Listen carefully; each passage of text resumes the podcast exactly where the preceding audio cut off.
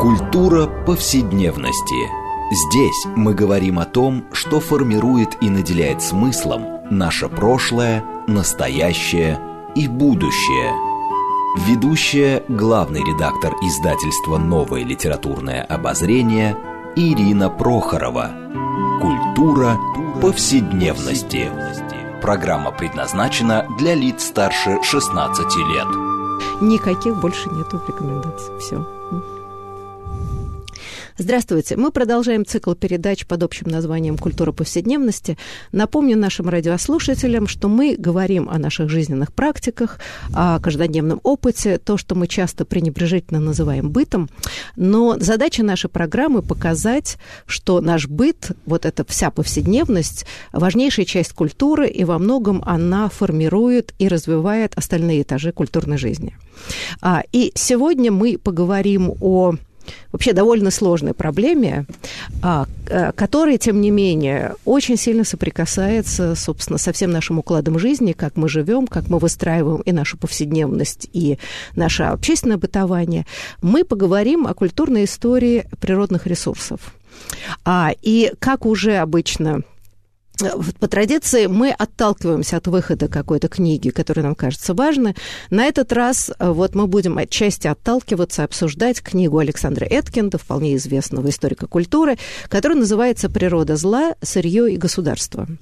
А, и э, на тему, э, как, э, вот, грубо говоря, сырье, природные ресурсы влияют на всю нашу жизнь, о чем, собственно, Александр пишет в книжке, мы поговорим с нашими гостями. Я хочу вас представить, э, и вам их представить. Борис Грозовский, обозреватель, организатор публичных лекций и дискуссий. Здравствуйте, Здравствуйте Борис.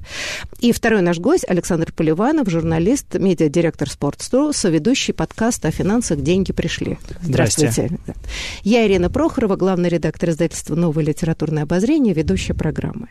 Ну, а ну, в общем, на самом деле, я думаю, э, прежде всего, э, название, э, вот как многие люди, как только увидели это или прочли название, значит, спросили, вот, а природа зла – это что? Значит, природа злится или это источники зла? Вот, и мне кажется, что сама в себе двойственность этого названия, да, она во многом, собственно, определяет книгу, где Александр говорит и о злой сути природы, которая мстит а, человеку за уничтожение ресурсов. И с другой стороны, конечно, в книжке он все время говорит о том, значит, вот о проблемах цивилизации, с которой сталкиваются а, постоянно, развиваясь страны в разные периоды исторические. И, собственно говоря, а, да, через историю ресурсов, а он пишет о том, что главные его герои – это, там, я не знаю, лес, пенька, нефть, Э, да. хлопок, э, зерно и так далее. И вот, так сказать, они, собственно говоря, и организуют всю нашу жизнь.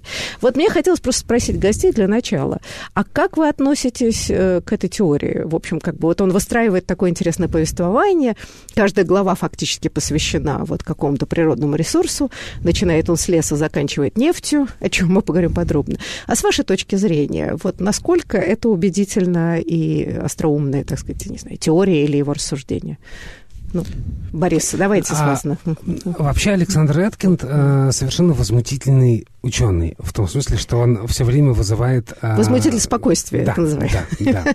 А, а я как раз, пользуясь случаем, хотел спасибо э, сказать редакции нового литературного обозрения, потому что а, а, НЛО издает Эткинда уже в течение скольких лет? Да всех больше, лет, чем, каких можно, с 90-х годов. 20. Да, да, конечно. Да, да. и это, по-моему, пятая книжка, если я не ошибаюсь. Так, да, если посчитать, наверное, да. Видимо, пятая. А, и, и, и, в общем, каждый из них э, так или иначе взрывает общественное пространство. Когда Эткин пишет о, об истории литера... Э, русской литературы, это с гигантским удовольствием читают не филологи, э, э, да, то есть те, для кого история русской литературы это не э, основная, основная да, филологи занятий. кричат и возмущаются. Филологи возмущаются, да. А потом Эткин пишет о что-то психоаналитическое. Опять же, все в восторге, психоаналитики по-разному себя ведут и так далее. А Александр Маркович, да, если да, не ошибаюсь, да, а, а, взял на себя такую роль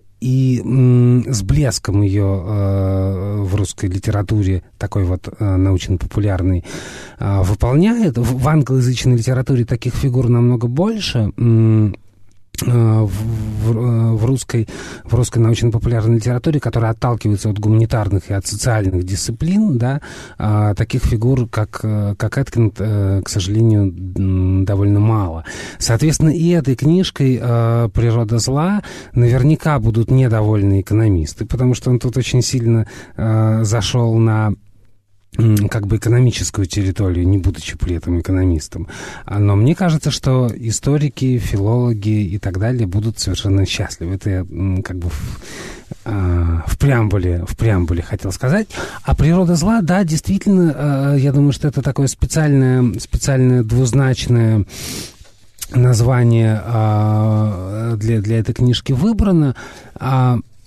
Тут дело в том, что а, разные типы сырья в силу того, сколько труда затрачивается на их добычу, в силу того, насколько эти природные ресурсы сконцентрированы, вызывают в том, как, как организована вокруг них социальная и экономическая жизнь, массу, массу последствий. Собственно, э, Эткин показывает, что в зависимости от того, с каким сырьем мы в первую очередь дел, э, имеем дело, а какое-то сырье все время становится для экономики доминирующей, пушнина, хлопок, сахар, она, э, соответственно, так иначе организует общественные и политические ну, институты вокруг себя. Да, а, э, Александр, давайте, да. давайте я еще добавлю, присоединяюсь ко всему, что сказал Боря, но хочу обратить внимание, что в названии есть слово «государство», и мне кажется, это довольно э, важно для этой книги, и то, э, как государство по-разному и в разное время относятся, ну, иногда правители, иногда государство, иногда как э, чиновничий аппарат относятся к э, свалившимся на них ресурсам и или,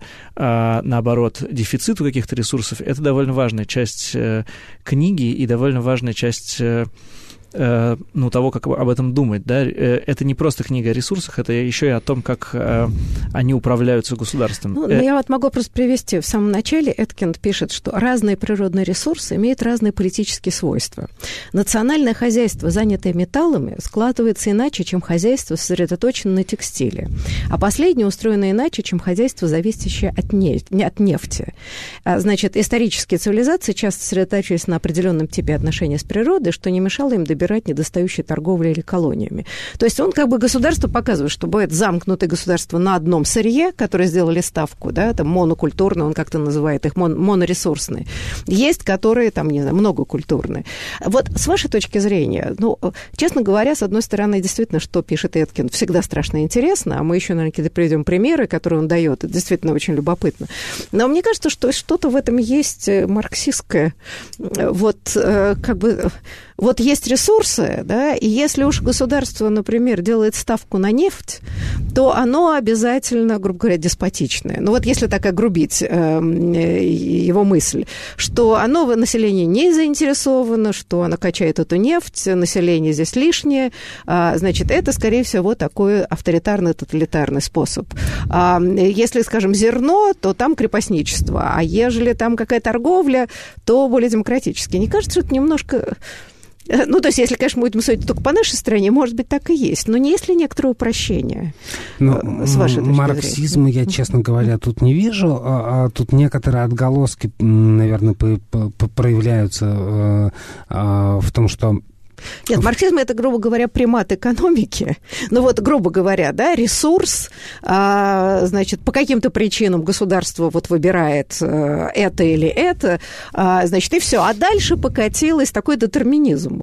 Вот что в марксистской теории, если совсем ее огрубить, да, вот там, значит, есть, э, значит, базис, есть надстройка, и, а дальше все очень красиво раскладывается. Вот нет ли здесь такого упрощения? Тут очень важно соотношение между трудом и капиталом. Это же, собственно, не не э, Эткин придумал, mm-hmm. это и э, Майкл Росс, американский экономист и политолог, один из главных э, теоретиков нефтяного проклятия, oil curse, mm-hmm. нефтяное проклятие, да, где, собственно, он и коллеги показывают, что владение моноресурсом плохо сказывается на экономике, потому что государство начинает больше ориентироваться не на то, что сделано умом и э, руками людей, и, соответственно, перестает стимулировать людей к этому, а больше ориентируется на извлечение ренты. Ну, как сказать, мне видится здесь э, неправильным слово э, государство делает ставку на какой-то ресурс, потому что, э, грубо говоря, от государства не очень зависит, какой ресурс будет востребован сейчас в этом столетии, э, а какой нет, и можно ли на него делать ставку или нет. Вот есть да, пример... Китая, который не выбрал то, что сейчас 90%, э, поправь меня, если я не прав, э, редкоземельных металлов находится на территории этой страны, а они нужны в производстве э, айфонов и прочей э, э, техники вот та, такого рода, да, э, планшетов и так далее. Э, поскольку, э, ну, делай, не делай на них ставку, если они находятся только в мире, только в Китае, то ты должен выстраивать вокруг них какую-то политику, да. С нефтью э, на Ближнем Востоке получилось более-менее то же самое, да, там э, в этом смысле э, у арабских шейхов не очень много чего изменилось. У них был рентный доход от э, посещения Мекки и Медины, э, да, и организации бизнеса на эм, буквально на доставке э, паломников, и они поэтому железную дорогу в, во время Первой мировой войны не хотели строить в эти города, потому что бизнес просто нарушится, э, э, вот этот туристическое, туристический, да, и... Э, и поэтому, ну, как бы не, не выбирают государство, да. А второе, такую штуку, которую я хотел добавить к этой дискуссии, что мы как-то, э, когда говорим о нефтяных государствах, совершенно забываем всегда, что э, Соединенные Штаты Америки второй или третий производитель нефти в мире сейчас, и э, на протяжении столетия, столетия крупнейший производитель нефти, добытчик нефти, он у нас не ассоциируется с нефтяными государствами, хотя... Вот, вот. Но более того, я хотела добавить, что у нас есть история Норвегии, которая обнаружила в 70-х годах эту нефть, но как-то распоряжается этим ресурсом совсем не так, как, грубо говоря, например, Россия, а, что она вкладывает там, в образование, в благосостояние людей, там, развитие IT-технологий, потому что понимает, что в какой-то момент нефть может кончиться, и вообще на нее нельзя рассчитывать.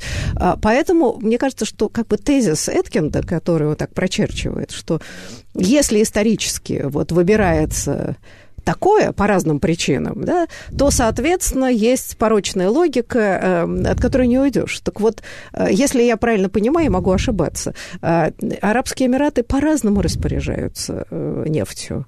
А, и в Саудовской Аравии, если не ошибаюсь, они там, это было 30 лет назад, это были сплошные кочевники, а сейчас там усиленно развивают, я не знаю, там образование, цивилизацию, туризм и так далее. Так что где же тут закономерность?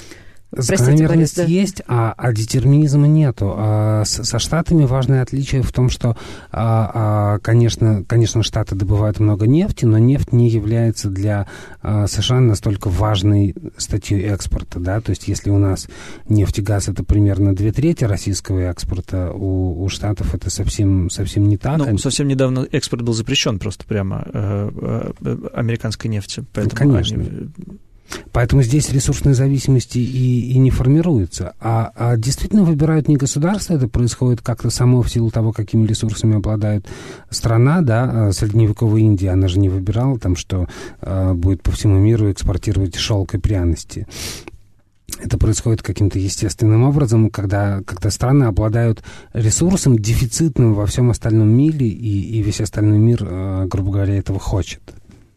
Да, Простите, да, Александр? Да, я просто хотел добавить одну. Э, мне кажется, что э, как сказать, э, сравнение того, как э, российское государство тратит э, нефтяные деньги и то, как тратят нефтяные деньги арабские страны, не совсем корректное, в том числе потому, что в арабских странах себестоимость добычи на протяжении долгих десятилетий была гораздо ниже, и это, во-первых, а во-вторых, заявления арабских стран про то, как они тратят деньги, я в этом смысле не совсем им доверяю, потому что это страны не открытые, без э, свободных демократических институтов, и то, как на самом деле происходит дележ этой сверхренты, мы, мы не знаем, да, мы знаем, э, зато мы хорошо знаем, как э, американские и английские компании в э, пору, когда нефть только начинала так становиться главным ресурсом в мире, э, покупали права на добычу, добычу с помощью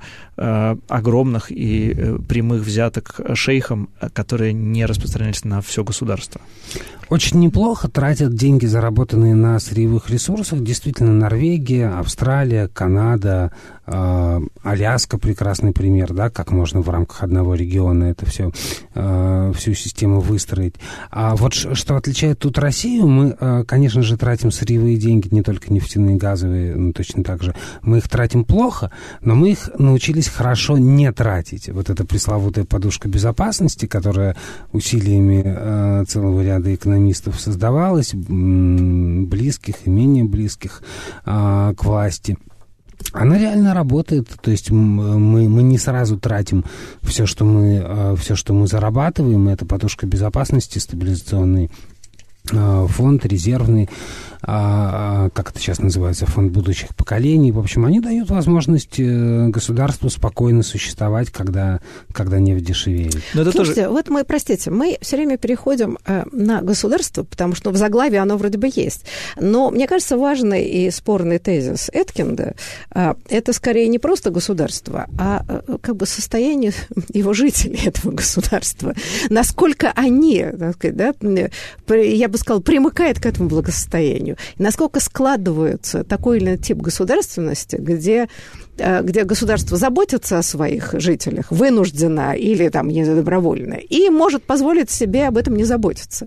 Вот, собственно, проблема-то не, не в подушке безопасности как таковой, а то, что причем Теткин как бы не очень сильно даже уделяет России так вот особое внимание. Но понятное дело, что мне кажется, что вся его книга это все равно, как и положено российскому интеллектуалу, попытка понять, ну что же у нас так? Вот всего добра много, а живем мы бедно.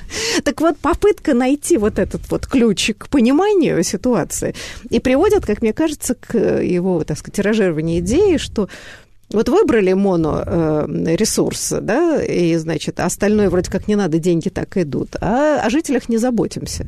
Так вот, мы сами же приводим целый ряд примеров, что вообще это все работает в каждой странах по-другому. Значит, вот выбор сам ничего не предопределяет, а, наверное, еще есть дополнительно большое количество разных культурно-исторических специфик, я сказал, что выбор не, не предопределяет, но выбор сильно подталкивает в эту сторону. То есть при прочих равных уже э, с этой дорожки труднее свернуть, если, если сырьевая специализация тебя подтолкнула в эту сторону. А давайте посмотрим на другие культуры. Да? А, значит, Индия и чай.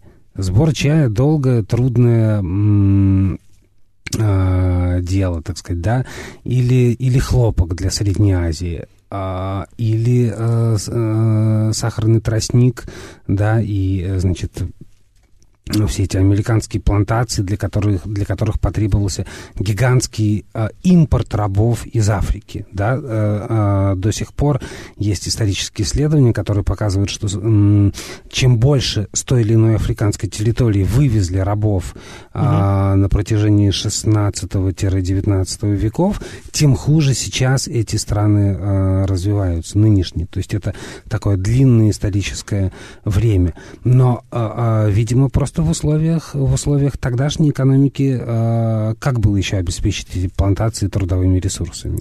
Слушайте, а вот здесь разговор, э, немножко отвлекаясь от книжки Экенда, хотя с этим все связано. А, ну вот известная история э, борьбы э, против рабства.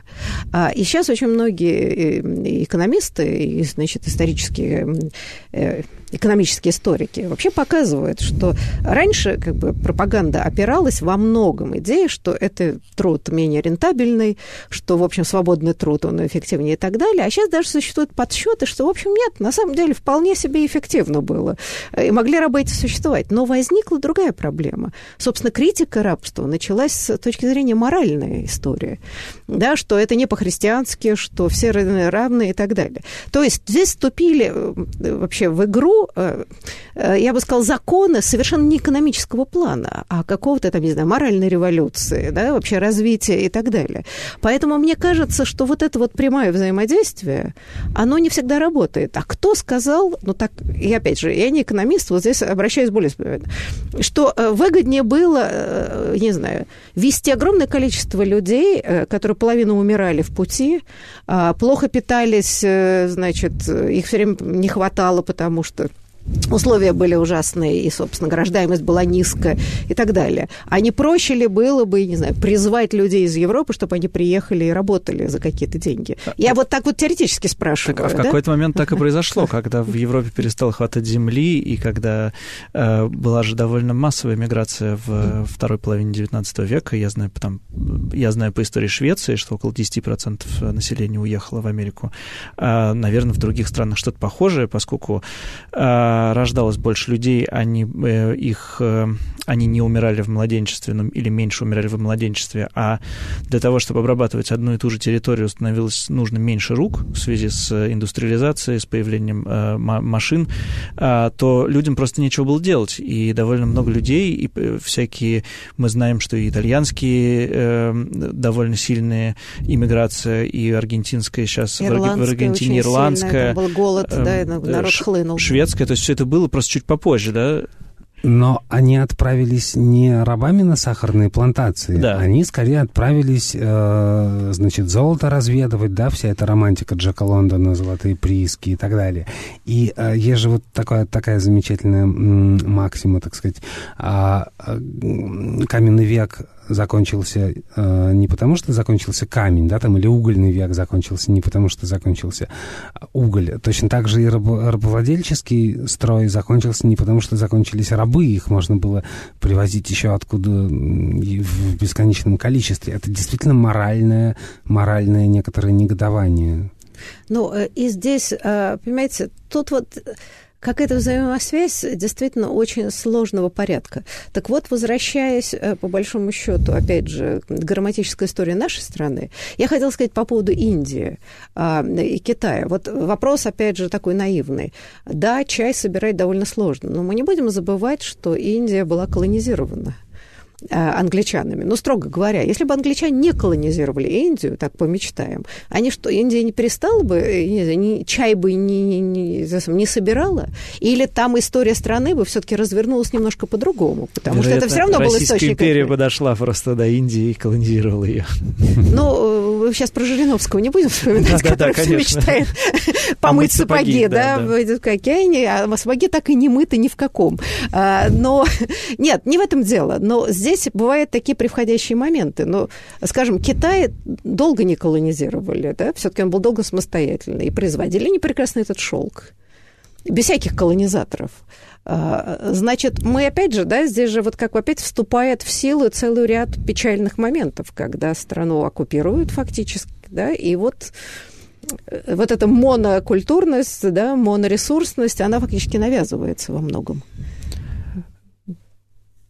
Интересно. Э, нет, я не думаю, что э, можно сказать о навязывании, потому что э, вряд ли действительно, если бы Индия не была колонизирована, то там бы прекратили производить чай и ну, Прекрасно работать... бы торговали, я так полагаю, с Европой вполне на равных там основаниях, закупая что-то еще. Да-да, но вполне ну, да, они могли остаться моно монокультурной страной. Но дело в том, что наверное, сложно было представить э, эту торговлю равноправных партнеров, потому что к тому моменту э, уровень э, прогресса был просто несопоставимый, да, и корабли, которые вывозили этот чай, все были сделаны в Европе, и просто это, ну, один партнер находился в неравных условиях по отношению к другому, и поэтому его колонизировал, но здесь как-то довольно просто все.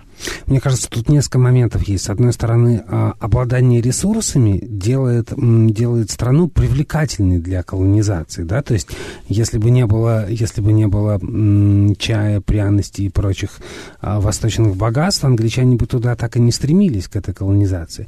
А второй момент, э, то, что колонизаторы несут э, отнюдь не только эксплуатацию, они несут и новые технологии, и язык, и э, публичную администрацию, и м, законодательство, поэтому, а, поэтому то, что уже обсуждалось в последние века, как бы, да, больше, чем во время колонизации, это то, что э, сложно, э, большую ответственность колонизаторы несут за э, те страны, которые они приручили, и не так уж просто из них уходить. Ох, какой колониальный это разворот. Ну хорошо, после перерыва мы эту тему обсудим.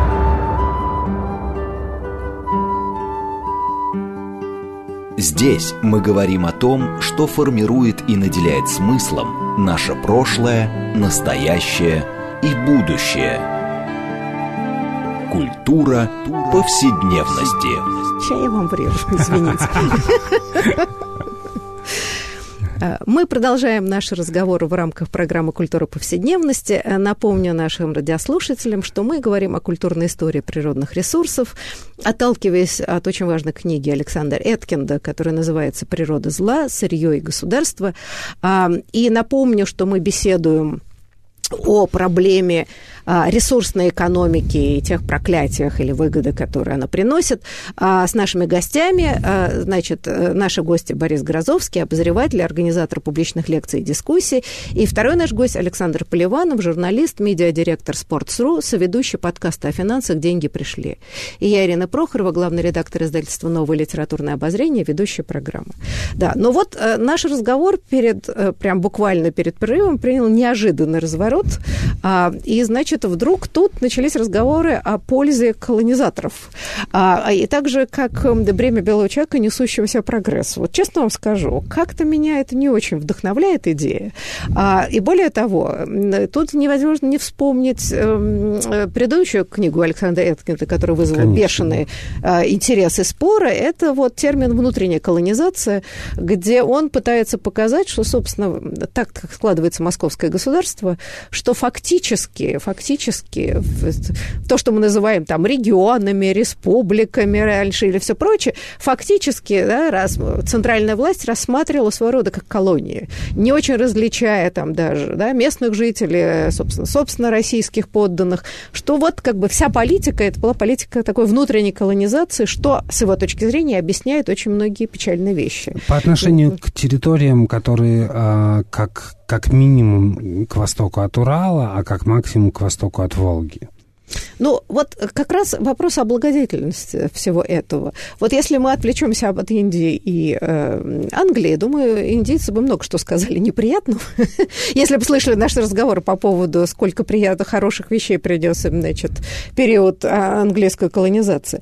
А вот, собственно говоря, если мы сейчас от абстрактных разговоров, вот Последние серьезные социальные протесты, которые, мне кажется, самые мощные и самые интересные, это вот такие экологические процессы, да, там ШИЕС, э, я не знаю, Красноярск, который будет много лет вообще, там протесты против вырубки лесов в Сибири, где, значит, там увозят в Китай или говорят, что увозят в Китай, неважно.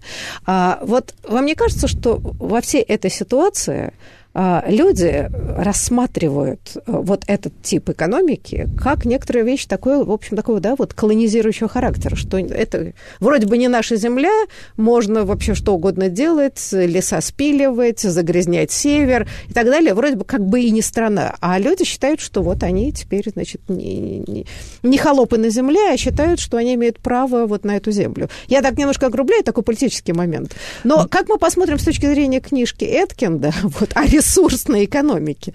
Но надо да. сказать, что такое происходит не только в странах, а, которые э, колонизировали вокруг себя какие-то какие э, территории, но совершенно то же самое и очень похоже происходит много лет в Италии, которая э, культурно и идеологически, как угодно разделена на север и юг, и там были, в частности, протесты, связанные с тем, что север богатый, значит, такой североевропейский, как нам представляется, свозит буквально мусор, потому что некуда деть мусор на севере Италии под Везувий и закапывает его там.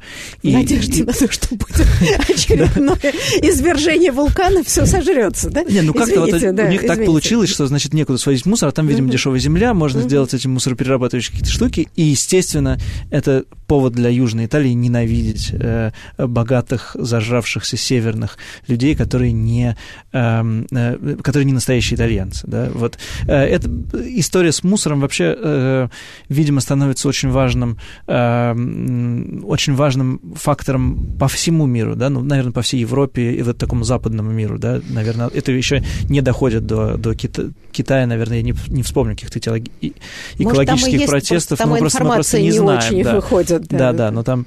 Это э... просто слишком оскорбительно, экспорт отходов. А, а вот э, сколько мне не приходилось жить э, в разных деревнях в России, а конфликты между соседями, они, как правило, по поводу сточных канав. А, то есть по поводу того же самого мусора, который соединяет буквально участок одного соседа с другим. Кто-то кому-то что-то пере, перекрывает, кто-то на кого-то что-то сливает. Если эта канава еще идет под уклон и, прошу прощения, несет нечистоты, это вообще повод для междуусобной войны. То есть это такая историческая штука. Но это очень символическая, да? Она на самом деле не, это не совсем экономический вопрос. Э, это вопрос... Э, или это вопрос того, что нельзя... Ведь там условно говоря, мусороперерабатывающий завод в Архангельской области, если сделать его по уму, принесет а, области довольно много денег. И, в принципе, теоретически можно говорить, что все, э, все жители Архангельской области станут немножко богаче. Но э, для них а это откуда, совершенно не важно. Откуда эта уверенность? А, что а, вот этот как бы своз мусора, пережигание, потом надо хранить эти токсичные отходы. А в чем, вот вы сейчас отвлекаетесь, а в чем э, как бы выиграли бы жители Архангельска? Они где бы работали? Ну, а вот просто такой вопрос, ну вот, правда, я не очень знаю, может быть, и правда это было бы благо, но люди это воспринимают, потому что им никто ничего не объясняет и не убеждает. А в чем, собственно говоря, они выиграют? Какие рабочие места могут возникнуть вокруг этого мусороперерабатывающего завода? Ну, собственно, сам, сам завод, вероятно, это рабочие места, плюс, я так понимаю, что условия... Я сейчас немножко адвокатом дьявола выступаю, меня э, немножко сложно, но я так понимаю, что э, те регионы, которые... Э, мусор этот доставляют до Архангельской области, готовы за это что-то платить. То есть это э, прямой доход бюджетов э, э региональных. Борь, поправь меня, если не прав. Насколько я понимаю, а, а с ШИСом проблема-то немножко другая. Там же строится не современный мусороперерабатывающий завод такого типа, как стоит в центре Вены, Стокгольма. Да, да, да. Кстати, это, Вена это не правда. так уж далеко от Италии, да? А там строится именно полигон для захоронения. Это, это совсем другое. А новые заводы, видимо, будут у нас возникать, но очень медленно, э, поскольку это импортная технология и это дорого, а, э, значит, новым оператором всей этой программы стал Росатом, и, и э, частный бизнес туда не пускают. Почему частный бизнес не пускают в такого типа сферу? Это отчасти как раз вопрос к Эткинду, который говорит, что когда у вас э, моноресурсная экономика, то все это очень сильно подталкивает к монополизации всего, в том числе и этой отрасли.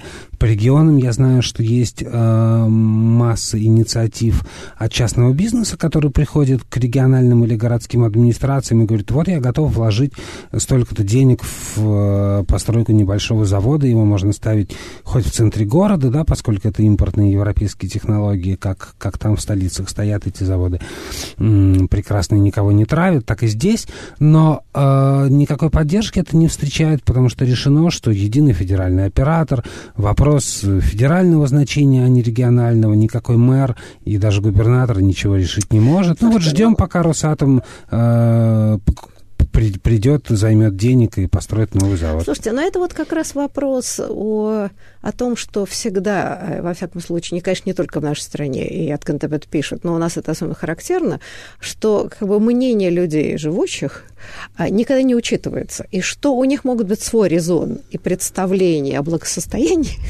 и, может быть, а, с их точки зрения вполне себе, что они, может, и не будут обогащаться, и не хотят, но при этом у них опасное опасение, что вот все отравят, и что они хотели бы другими вещами заниматься, например. А это никто не спрашивает. Кстати, у Эткинда ведь, когда вот он у него глава о лесе а, и о зерне, он там очень хорошо, мне кажется, показывает вот это постоянное столкновение государства с крестьянством, которого бесконечно обвиняют якобы в лени, и что он не хочет работать. А он вообще показывает, что с позиции крестьянства, да, вот есть такой, значит, этот термин моральной экономии, что почему крестьянин упирается очень часто и не хочет переходить на новые технологии. Не потому, что он дико отсталый, а потому что он сопротивляется государству. И там есть такой даже смешной пример о том, что, значит, исконно пахали на валах, а на лошадях вроде бы быстрее лошадь, это, но крестьяне не хотели. А почему? А потому что во время войны э, лошади реквизировались. И поэтому мы лучше на валах будем, помедленнее, но зато мы знаем, что нас не отнимут последнего кормильца. И это совершенно другая логика. И в данном случае, когда вот мы сейчас говорим на эту тему, мы волей-неволей встаем на позиции государства. А вот может быть, даже с позиции абстрактного, оно даже выгоднее.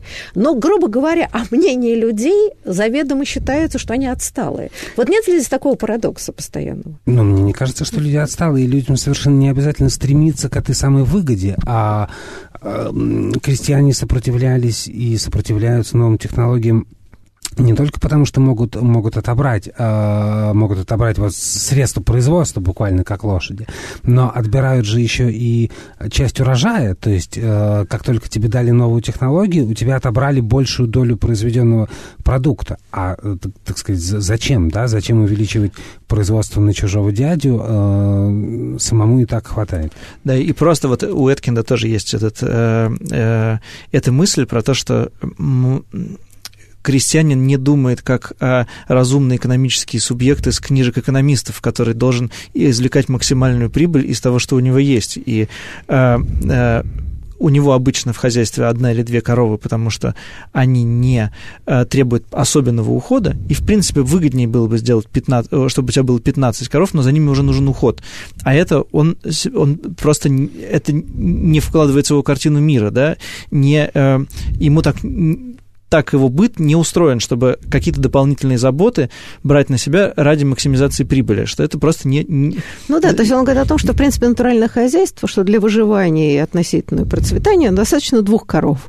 Они дают молоко, да, значит, соответственно, их легко там на выпас водить, не требует и так далее. Но там еще ведь э, тоже замечательный пример о том, что как крестьяне сопротивлялись этим самым молотилкам, э, которые как бы быстрее намного э, Э, перемалывают значит, зерно, и, казалось бы, выгодно. А, а, а специфика крестьянской жизни такова, что есть вот страда, э, вот эти там, не знаю, два месяца уборки урожая, а дальше там полгода крестьянин, в общем, ничего не делает. И ему лучше это сделать зимой, молотить зерно по старинке, чтобы не бездельничать, значит, не тосковать, там какие-то ремесла и так далее, что это совершенно другой принцип, по-своему очень логичный и правильные.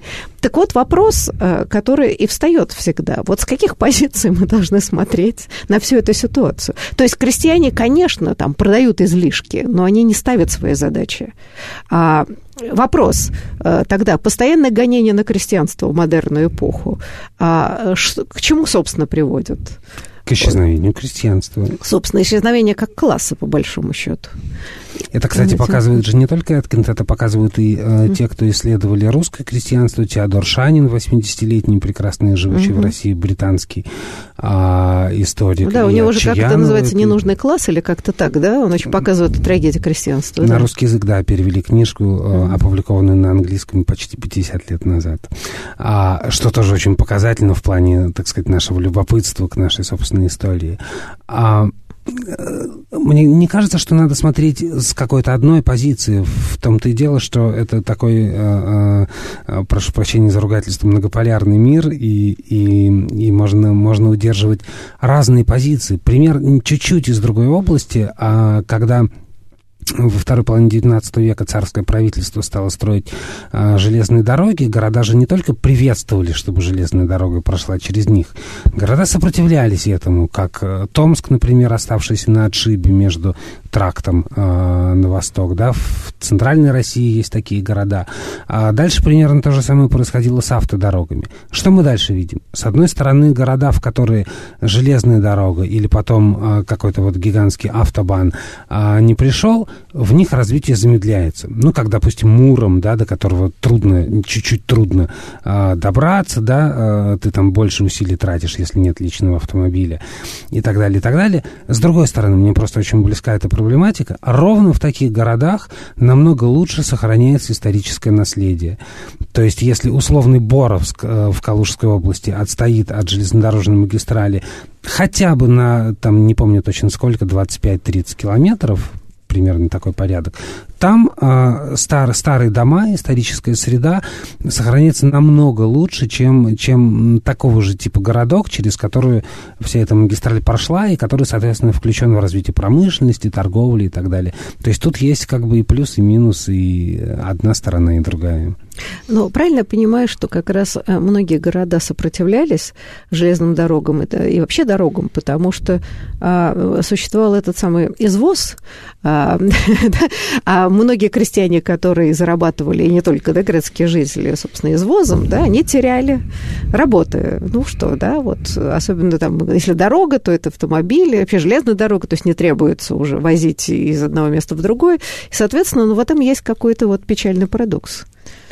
Э, давайте еще поговорим э, о городах. Вот есть города, которым значит, построили железные дороги, они изменились, а есть города, которые образовались из-за того, что э, нужно было добывать сырье, и которых, в принципе, э, не должно существовать. Вот этот, э, в этом смысле парадокс какого-нибудь города типа Норильска, да, да. в котором, в принципе, сложно существовать просто по климатическим соображениям, которые существуют и из-за того, что в, в нем, собственно, есть добыча никеля и нескольких других металлов. Такие же, трансформ... Такие же города были основаны во, ну, во многих северных странах, в Швеции, Финляндии, в Норвегии, и э, э, насколько я понимаю, сейчас многие из них э, переходят на вахтовый метод, если там по-прежнему есть производство, а чаще там просто заканчивается производство. И, например, в Швеции разобрали очень много железных дорог на север, просто потому что их нерентабельно совершенно содержать. Ну, э, знаете, вот тут есть вопрос, а что касается Норильска, я там как-то довольно часто бывала в свое время э, в связи, так сказать, да, причастности к благотворительности.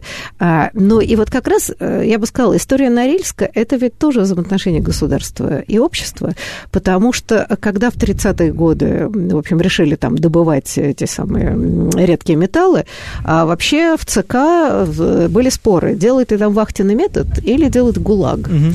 Вот. Ну и э, новая традиция победила, сделали там ГУЛАГ, а, соответственно, потом начали выстраивать этот город э, с колоннами. По-своему, это, конечно, поразительное явление, э, но абсолютно противоестественное с точки зрения, так сказать, игнорирования проблемы Заполярья.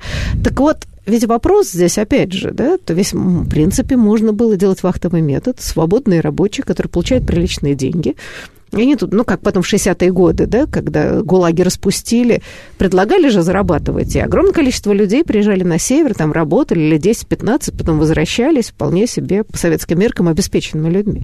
Так это ведь вопрос тогда не не, не безысходного выбора, а некоторым образом, опять же, психологического, да, вот как, как рассматривает государство своих граждан. Я бы сказал, что это вопрос того, кто на кого работает. Э, государство на граждан или граждане на государство, потому что в случае с Норильском есть и другими городами, не знаю, почему я привел в пример Норильск. Нет, ну он потому что особенно радикальный, да. Да, да. Воркута, закрытые города. ничуть не лучше и, Воркута, а эти закрытые города, которые били всякие там, я не знаю, чего там, какой-нибудь ТМ-36 да, да. там, и так далее. Красноярск ну, 85, весь... но это условно говоря, да, вот эти такие закрытые города. И весь Тюменский край с Сургутом, Когалымом там и так далее, в общем, мало-мало чем отличается. Ну, в общем, да, там есть ощущение, что не а, государство добывает ресурсы для того, чтобы а, жизнь граждан стала лучше, а наоборот, что это граждане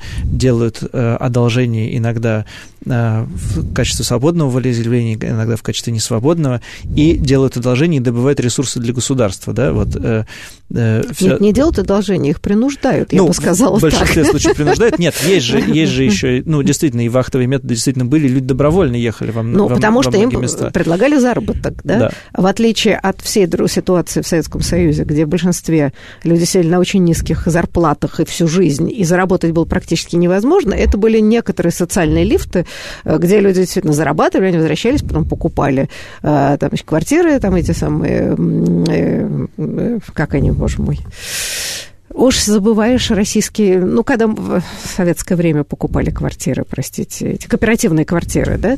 То есть это уже стало распространяться в 70-80-е годы. У людей была возможность заработать. Это уже было действительно добровольно. Но до этого никто не спрашивал так особенно. Ну, да? тут же еще такой важный э, миф, отчасти mm. советский, что э, нам нужно не просто ресурсы добывать, нам нужно территорию осваивать. Как же так у нас территория останется неосвоенной, а, если мы будем вахтовым методом на ней работать, приехал, уехал, а где же, где же освоенная территория? Нам нужно, нам нужно войска, подвоз боеприка, боеприпасов, защищать в случае чего и вообще ширится, так сказать, могущество. Ну, да? я бы сказал, что это и сейчас остается вполне в качестве такого под, подкорочного, да. Удивительно, что что в России Советский Союз стал ассоциироваться с сырьевой страной с 60-х, 70-х, открытия тюменских месторождений, э, сургутных тюменских месторождений, и э, даже не с открытия их, а с прокладки трубы в Европу. Э, и это, в общем, были довольно освоенные, ну, относительно освоенные места относительно да, того же Крайнего Севера. Да, то есть это не, не было связано с освоением. Просто построили трубу и но, кстати, вот Александр Маркович Яткин, как э, радикал, сказал бы тут, э, что происходит примерно следующее. У него где-то есть э, такая формулировка, что вот э, люди начинают, э, начинают получать из природы э, вот это сырье, и кажется, что здесь человек субъект, а природа объект воздействия. Но в какой-то момент получается наоборот, что как раз субъектом становится природа, даже не государство, вот как вы, Елена, сказали, mm. а Эткин бы сказал, что природа, а э, человек э, не сводится на такую вот объектную позицию операторов у этого станка или у этой трубы государство вынуждено оказывается, конечно, не, не потому, что все предопределено, но потому что стимулы слишком велики. Государство само оказывается оператором на, на кранике у этой трубы. Ну, и так да, далее. но вот у нас как бы осталось буквально несколько минут, но вот последние, да, такие мощные экологические движения по всему миру, там вот, да, вся история за Гретой Тунберг, которая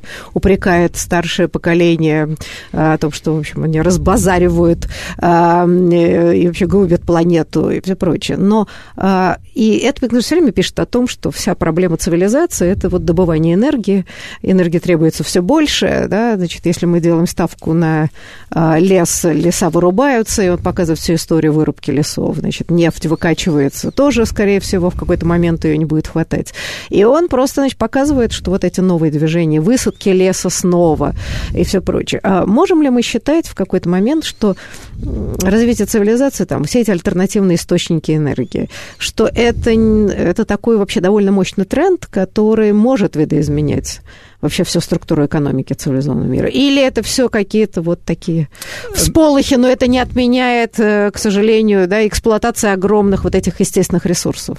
Да нет, мы действительно живем в, в довольно любопытную эпоху э, смены, э, смены значит, энергоносителей, и действительно нефть конечная, и по всем прогнозам пик потребления нефти пройдет к 30-му, 40-му, 50-му году, то есть мы, в принципе, увидим, э, да, как, как нефть перестает быть главным источником и как э, снижается, э, сни, просто ее нет, да, и нету, э, или нету ее в тех местах, в которых это можно было хоть сколько-нибудь рационально добывать. То есть это даже связано не, не с тем, что развивается альтернативная энергия, а с тем, что просто нефть закончится скоро, и она действительно скоро закончится. Под этим утверждением я бы не подписывался ни в коем случае, потому что, а, потому что пик э, потребления нефти прогнозируется с конца 70-х, когда э, цены взлетели, э, случилась арабо-израильская война и так далее со всеми, со всеми вытекающими последствиями, и он все никак не наступает и не наступает, находятся все новые и новые запасы, где, где этот пик пока, пока не видно. Но а факт в том, что действительно, мы вступаем в новую эпоху. Э, просто а, а, она заключается не, не в том, что нефть закончится, а в том, что мы вынуждены считать, э, сколько ресурсов мы сжигаем, сколько, сколько килокалорий нам нужно, тут Эткин прав, по-моему, совершенно, сколько нам нужно для, для жизни. Мы начинаем как бы быть, прекрасный у него образ, по-моему, мы начинаем быть космонавтами, которым некуда мусор-то выкинуть, да, и, и которые начинают считать это все. Тут действительно и возобновляемая энергия, и а, зеленая экономика и так далее. Просто это все медленные тренды. Ну вот на этой оптимистической ноте нам придется завершить нашу программу. Э, я думаю, что мы вернемся к этой теме. Она неисчерпаемая. Я благодарю гостей. В отличие от нефти. Да. Спасибо большое и до будущих встреч. Спасибо большое.